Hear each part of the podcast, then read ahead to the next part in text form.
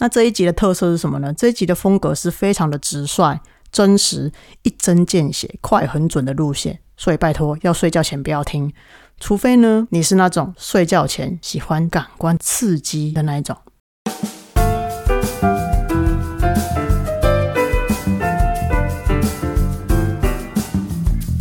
Hello，欢迎来到 Happy Halloween。我是想要突破舒适圈、正在发展新职业、发现艺术新趋势的室内设计师转做风格师的 Win。今天是自说自话系列的 Win Win 趋势篇之风格师等于软装师之第四特辑。这一次比较特别，是走第十路线哈。其实呢，我本来还在忧愁，就讲完上一集空间与心灵的关系之后，我接下来要讲什么？结果呢？殊不知，在四月八号当天晚上，我一个远方的朋友突然传来一张 Facebook 的广告照给我看，问我说：“哎，这个机构的授课内容，他也是在教空间风格师，哎，他跟你所说的风格师是一样的吗？”然后我就冷冷的回他三个字：“不知道。”回完之后，我真的觉得我好冷漠，天哪！有没有跟广播里的我很不一样？哎，等一下，我没有表里不一哦，我来解释为什么这么冷淡哈。第一，这个远方的朋友，他一定没有仔细听过我所谓的空间风格师，但他只知道 OK 我在做这个职业。第二，他一定没有来听过我的 podcast，所以他才问我说这个东西跟我所说的是一样吗？第三，广告单里里面的所有的文字，如果他要仔细看的话，他就会觉得嗯。这广告是来乱的，所以我才很冷淡的回他。OK，毕竟 you know，我实在是不想花费我太多时间去解释。但是现在今天 right now，我却愿意在这里说给听众朋友们听。天哪，我好过分哦！我真的是一个很过分的朋友。好，Anyway，反正呢，接下来的时间将是我 diss 他人的时刻。等等，有些听众朋友是第一次就直接听到这一集，这样，所以我要先帮你们安顿好一下。来帮正在听这个第一集的人来打个预防针。我跟你们说，这一集的风格可能会有点犀利。如果你喜欢温馨、阳光、正向、活泼、开朗的这种节目的话，请你现在跳出去，立刻 right now 跳出去去收听 Happy Halloween 的 EP 零零或是 EP 零二那两集。哦，非常的 happy，非常的阳光温馨。那那个也非常的我这样。那如果呢，你是睡前要收听 Happy Halloween 的人，麻烦你去听 EP 零七灵性的那一集。哦，那一集我的声音非常的柔，非常的低，非常可以帮助你睡眠，宝宝睡哈，几米多几寸哈，非常好睡哦。那一集好，那这一集的特色是什么呢？这一集的风格是非常的直率、真实、一针见血、快很准的路线，所以拜托要睡觉前不要听，除非呢你是那种睡觉前喜欢刺激感官的那一种。好，你 你知道那种吗？好，如果你是喜欢这种的话，那你继续哈，我不阻拦你。这集呢，就是非常适合这种调调性的。那如果呢，你上班想睡觉可以听，健身可以听，开车可以听，通勤可以听，起床可以听，反正这集的概念就是 r e b o 的概念。好，那你们准备好了吗？我现在要开始喽，还要故意深呼吸一下吗？我真的觉得空间风格是这个职业，真的在台湾非常非常的可怜。他从一开始出生就被某三个女生搞烂。现在呢，又被一些不知道是什么东西的公司，还是什么机构，还是什么补习班，whatever，什么培训机构胡搞瞎搞。我真心的觉得，空间风格师这个名称，这个职业，应该是在台湾没被算过八字、流年之类的，所以非常的不利，非常的不幸运，或者是说他今年或是前几年都没有点光明灯，前途一片混乱，还四处招惹小人，就算了。哦，讲到现在这样，突然觉得有点心酸，还是他的风水不好。算了，我比较搞好了，立刻放弃这个职业。好，应该这样讲，我用孕育的概念来比喻好了。原先呢，市场有建筑产业，在十九世纪中的时候，建筑生下了一个宝宝，叫做室内设计。二十世纪的时候，室内设计这个宝宝已经慢慢的长大了，结婚生小孩了，然后生下了更多更多的宝宝。嗯，金高生的概念呐。然后一直到二十一世纪，室内设计的孩子们有家具设计、软装设计、布艺设计、收纳师、家饰师、装置师、空间风格师。OK，现在看到了吗？这是一个非常庞大的家族。但是所有的孩子们的源头都是来自于室内设计。室内设计呢，又是建筑所生。嗯，这样子的族谱，你们大概有清楚了，对不对？好，那请我口述这张令我非常无语的 Facebook 的授课广告单，也就是那个白目友人传给我的。我真的超级没有礼貌，我说我的友人是白目，真是的。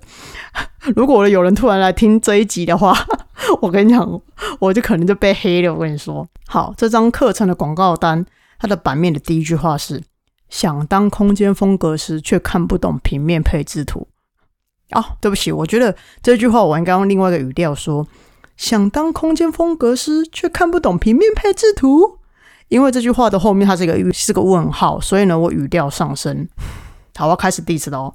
你知道吗？上述这个职业的这些孩子们，就我刚说那个二十一世纪室内设计所生的孩子们，其实每一个职业都看得懂平面配置图，OK？而且看得懂平面配置图这件事情并不难，好吗？我每次跟我的新客户开会，有些我不用教他们，他们就已经会了；有些只要你跟他们讲解个一分钟，他们就立刻明白空间整个格局、空间整个走向跟方位。然后我请问你，难道当个空间风格师看懂平面图这件事情很难吗？哦，Oh my god！我的老天爷，这门槛也太低了吧！如果是这样子的话，这个职业好 low，L O W 很 low。好，再来广告单，第二句的广告词是什么？你知道吗？想参考国外美照的布置摆拍，生活空间却寸步难行。嗯，你确定是参考，不是抄袭？空间寸步难行，好，你要么就去换大一点的房子，不然就去找收纳师，不要跟收纳师抢饭碗，好吗？因为你可能收纳不是太好，所以才会空间寸步难行。没关系，那你就找收纳师，或者说重新找一个室内设计师帮你重新规划你的格局，不然就直接找房仲买一个大一点的房子，不是找空间风格师好吗？OK，而且话说。你知不知道？就是我说你这个不是指大家，是指那个广告单下广告的这个人，知不知道国外那些布置摆拍，它其实是关系到达文西的黄金比例、三角摆设比例、摄影理论跟角度学。然后你要参考国外那些照片，你确定是参考吗？不是一比一的 copy。不过一比一的 copy 也是可以啊。但我问你哦，如果没有原创的空间风格师，存在的意义干嘛？只会 copy 的空间风格师。更 low，我 真的是讲到现在这样，其实有点蛮神奇的哈。我只能够用微笑来代替。好，说到目前为止，我看到这个广告单，我觉得这个课程真的是很烂，你知道吗？连我都快要瞧不起这样子的职业了。幸亏这个广告单下面点赞的人只有三个。好，看来还是大家眼睛还是雪亮的。坦白讲了，如果你只要能够看懂平面配置图，跟学会国外的。美照布置摆拍，我觉得这两个技能 真的很 low，你知道吗？对不起，我要先停一下。我讲到这里，听众朋友们，你们有觉得不习惯吗？因为以往我给你们形象都是那种阳光正面、三八三八，非常的乐观开朗。今天突然开启了 dis 模式，我怕你们不习惯。不过呢，如果你是我的好朋友，你正在收听这一集的话，你们一定非常的熟悉，因为他们都称我是麦香，因为熟悉的麦香最对味。超冷的，哎呦，好啦，坦白说，哦，我的本性就是这样子啊，嘴巴也没有在跟你客气的，对不对？这样说自己好好笑哦。好了，我觉得如果我再一句一句把广告单念下去，我可能就要中风了，好不好？反正呢，它里面有几个重点，我抓出来讲好了啦。反正它其中最惹怒我的论述点是，空间风格师等于软装设计。哎，听起来是不是感觉好像蛮有道理，对不对？可是我跟你讲，你们把它翻成英文看看。Interior stylist equal decoration design，什么意思啊？是不是黑人问号？对不对？好，如果你直白一点的问我，空间风格师等不等于软装师，或是空间风格等不等于软装设计？我的答案是不等于，而家事师也不等于软装师。这两个呢，只是非常像，非常像。You know，家事师跟软装师就是双胞胎的概念，他们长得很像，几乎一模一样，但是总是有一些微细节的不同。那首先，我先来介绍一下软装师这个名词的由来。这个名词的由来是来自于大陆，就是对岸中国内地，Anyway，China。OK，我以下简称大陆。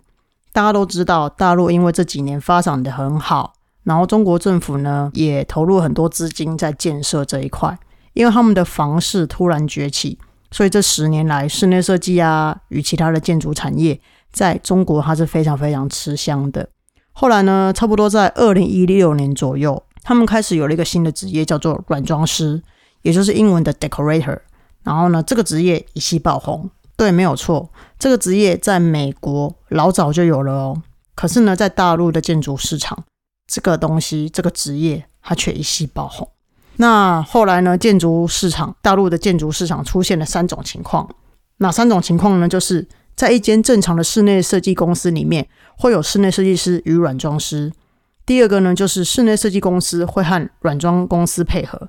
第三就是室内设计师必须要懂软装。那为什么我这么了解呢？因为前两年我就是一直在大陆和美国教软装课，然后他们的市场就是这样子。如果觉得我讲的不对的来 diss 我，我会正面迎战，立刻王律师上身。好了好了，不要这样子了，我们要跟你们吵架哈。我的愿望是世界和平，超心虚的。好了，那他们的软装到底在学什么呢？他们软装就在学白场啊，学色彩学啊，学视觉学啊。然后呢，他们的课程通常是七天课，而且其实不便宜哦。然后上课的学生非常非常的多，来上课的学生大部分都是室内设计师，或者是说已经对设计啊、艺术啊有底的人这样子。那他们白场学什么？学摆花瓶、画品、日用品、收藏品、家具、植栽、布艺等等。没错，就是台湾所称的布置。那学完这些课程之后，他们当地的教育机构就会颁布软装师证书给你。然后软装师的工作就是把室内摆好、摆美、摆好看。软装师与室内设计师在中国大陆的市场配合着干活，毋庸置疑的，他们合作非常非常的愉快。所以室内设计师有室内设计师的市场，软装师有软装师的市场。我说实在话啦，在大陆市场 China 这样做是非常非常 OK 的。可是你再回来看看台湾市场，台湾的室内设计师通常都是一条龙包到底。真正很厉害的室内设计师，他在帮你设计时，软装配件啊这些东西，早就在三 D 就是给你们看透视图的时候，一起出给客户看了。然后有些甚至很强势的室内设计师，他会直接带你去家具店看，然后建议你买哪一款比较好，挑什么样子的布，什么样子的颜色，什么样子的纹路这样。那如果你不喜欢，他不会勉强你，顶多就是拍完公照的时候，他们会自己去租借知名品牌家具来摆拍。拍完后再撤掉。好，那如果你问我说，那在台湾软装设计有市场吗？软装师好找工作吗？我个人的答案是有吧，比较少。因为最起码我在当室内设计师时啊，完工后我不太会去请软装师来摆设，因为我就是属于那种真正厉害的室内设计师。说完之后自己笑，死不要脸的，真是的。好，我们继续。那跟空间风格师哪里不一样呢？如果说像 Facebook 广告单里面所说的，哎，我真的很烦呢，真的很喜欢针对这张广告单。我跟你讲哦，今天我就是跟 这张广告单势不两立。好啦，如果说空间风格师也是去到空间里面弄弄软装就好，那我跟你说，大陆有很多人才，拜托你去请几个厉害的软装师来台湾教课，然后呢，空间风格师包袱收一收，行李拿一拿，滚回英国去。有没有？就讲的非常非常直白，就是这样子啊。为什么空间风格师要来跟软装师抢市场？我不懂。而且以前还有那种有一些广告单位出现说，哦，空间风格师要跟室内设计师抢抢市场，为什么要这样子啊？你们知道吗？软装师就是要懂白场学、色彩学、视觉学，那风格师就是要懂空间心理学、懂六感学，要懂得过好生活，要有一个像样的生活风格。那讲直白来讲，就是软装师的工作就是搞白场、搞布置、搞摆设、搞装置；室内设计师的工作就是搞风格、搞区域、搞机能、搞工程；空间风格师的工作是搞生活、搞心理、搞六感、搞氛围。那没错啊，这三个都在空间里面搞。可是光是这三个职业就可以在空间里面搞出十二种形态了。所以其实这三个东西是不一样的。我真的还蛮生气这张广告单的，你知道吗？不要不清不楚就打广告想招生哦，我真的 很无语。不过我觉得我也真的蛮智障，一直在抢这张 Facebook 广告单，你会觉得我很无聊。然后呢，嗯，我在美国念书时，我最常听到美国朋友对台湾人的评价是什么？你知道吗？哦，台湾 IT 科技很强，棒球很厉害，很会做生意。然后我回台湾这几年，我终于明白什么叫做台湾人很会做生意。我反而觉得有点忧喜参半，你知道吗？当然了，我明白，就是你想要靠一个新颖的职业赚钱，这个的确是一个很聪明的方法。但是我觉得现在消费者他不是白痴，也不是笨蛋。如果你花了钱去听讲座，去上了课，可是这个职业在市场上根本接不到任何案子，而且这个职业。根本跟另外一个职业的东西或学习内容是一模一样的，对大家来讲，对市场来讲，它根本就毫无产值，你知道吗？而且被取代性太高，我不觉得这样子的职业会有多经济吗？You know，所以我觉得这张广告单就是有点短视尽力而已。接着呢，他们这些人就把这些这个职业利用完之后，正正当当的淘汰他，抛弃他，然后再去玩别的新职业。你们不觉得这样子的手法？那些想赚钱的人跟渣男渣女有什么两样吗？就生色狗羊棒撒这样子，是不是很渣？好，讲回来，如何让空间风格师变成一个黄金产业？不是以赚钱为主哦，应该是说很多人会因为这个职业而有所受益，得到帮助，获得很好的生活感受。好，这一集真的讲的有点激动，我的腋下都是流很多汗。我觉得啦，建筑师最伟大的信念是什么？你们知道吗？可以盖出一栋好房子，让住在里面的人安心又放心。设计师呢，最大的信念是什么？就是设计出一个合乎使用者需求的空间，让住在里面的人便利又舒适。那风格师最伟大的信念是什么？你知道吗？就是创造出一个空间能够疗愈你，你也会因为这个空间而感觉到放松跟释压。所以我当初做室内设计师的初衷，就是想要配置出一个让使用者觉得超级好用的空间。哎，你们有没有遇过那种，就是把五十平的房子设计的看起来很像六十平，然后空间收纳感觉有七十平，这样消费者就觉得哇哦，这真的是一个很棒的室内设计师。可是啊，你现在看看市场，真的是非常非常的极端，大师级的人物他非常厉害，低水平的有些人呢会画画 CAD，懂些工程。就说自己是室内设计师的，那没办法，因为市场需求就是这样啊。有些人他可能不在乎这些东西，他可能就只是想要便宜一点就好。那环境既然是如此，我也不晓得是 发生什么事，你知道吗？毕竟有些人他可以接受设计费一瓶一万二，有些人觉得设计费一瓶两千都嫌贵。我不太晓得现在目前的市场是发生什么事，到底是消费者素质的问题，还是产业的问题？那目前呢，我职业以来，其实我真的要好好谢谢我的那些客户。我真的觉得我遇到人真的都蛮好的，我是说真的，非常非常认真。那我也非常爱我的客户，因为我非常谢谢他们很相信我。我开始接案子以来，我当然有遇过那种要砍设计费的啦，但真的是很少很少，非常非常少。因为我可能会跟他们讲说，我的费用到底会收在哪里，然后他们也可能很理解我吧，所以他们可以接受这个价格。还是或许是我可能表现的很专业吧。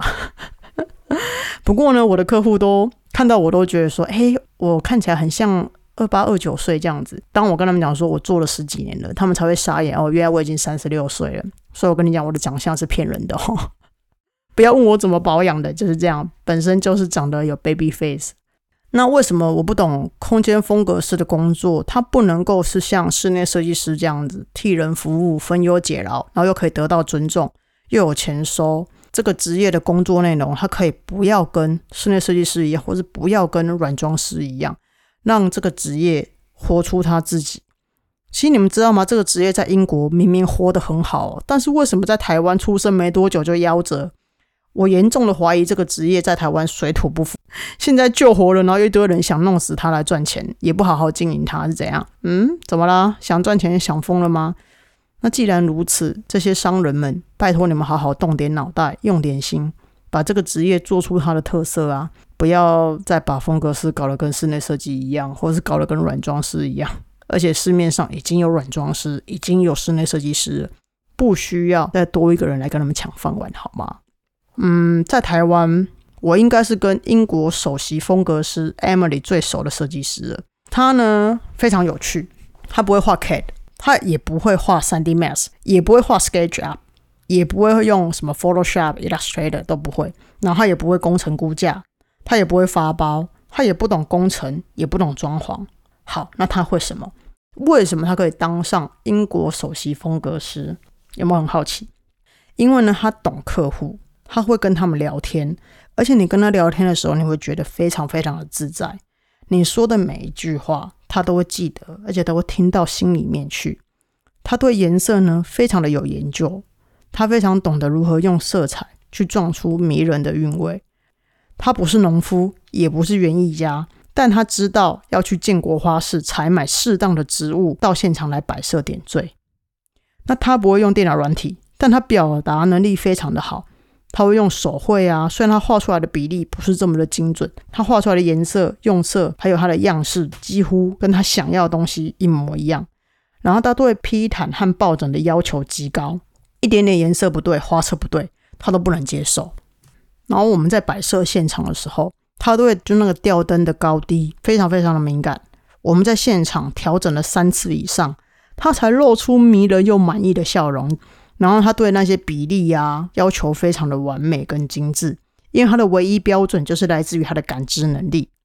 但是我跟你说，感知能力它不是天生的哦，所以你不要跟我讲说哦，我没有感知能力，我不能当空间风格师，不是哦，感知能力它是被训练出来的。如果真的有一个课程，它是要开课的话，是属于空间风格式的课程的话，我觉得最需要被开的跟被训练的就是感知能力的课程。你知道他怎么训练他自己的吗？Emily 他每天都会看很多很多的书，很多很多杂志，他会研研究非常非常多不同的配色。他每天都会去逛街、逛花店，去逛一些古玩好物的店，然后呢，去看看这些商家最近有什么新的东西出来。他最喜欢陪小孩聊天，四处走走。当他想到的时候，有空的时候，就换换他家里的摆设啊、配置啊，这些就是他的生活风格。他非常的享受在当下每一个时刻的他，跟每一个时刻的空间，他都会把它记录下来。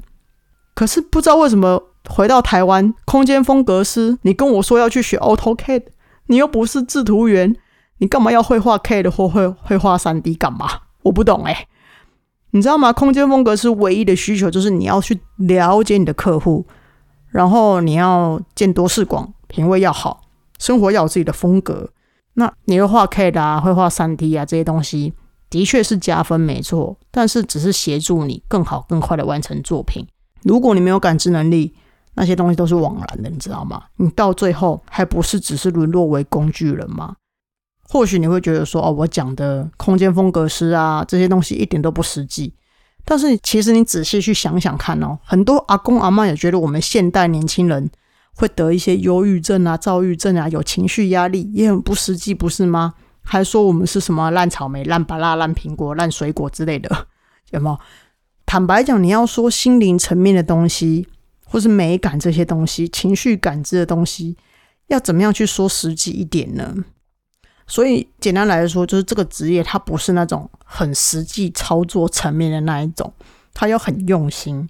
你只要有办法很用心，你就有办法当到空间风格师。它也不是一定要你必须要什么技能，只是你要有这些技能的话，它只是会帮助你加分。OK，它不是必须的。反正呢，你们只要记得一个重点，就是你想要在空间里面好好的被充分的利用，那你们就是必须要去找。室内设计师，如果你想要让你的软装们、你的布置品们得到很好的 arrangement，那你就去找软装师。那如果说你今天你想要打造出一个会疗愈你的空间的话，那你就找空间风格师。我觉得这样子的职业才算是非常的分明啦。不然说实在话，这些职业重叠到底有什么意思啊？而且如果说这些职业出现在市场上，结果它的取代性太高。那我觉得之后也会很容易被淘汰的，不是吗？所以呢，今天的 slogan 是什么？你知道吗？要布置找软装师，要设计找室内设计师，要空间开金口说话疗愈你，请找风格师。我今天想要卖广告，是不是？好了，反正今天呢，我就是大概用非常呛辣的部分来让大家了解空间风格师、软装师、室内设计师哪里不一样。然后，如果呢，你非常喜欢我这副德性，you know 这 beach 的样子的话，拜托你留言给我，告诉我你爱 好吗？如果你跟我一样想要突破舒适圈，想要做点不一样改变，也想要有自己的 lifestyle 的话，欢迎追踪我的节目哦。今天谢谢大家收听，谢谢大家听我 diss 别人，谢谢，拜拜。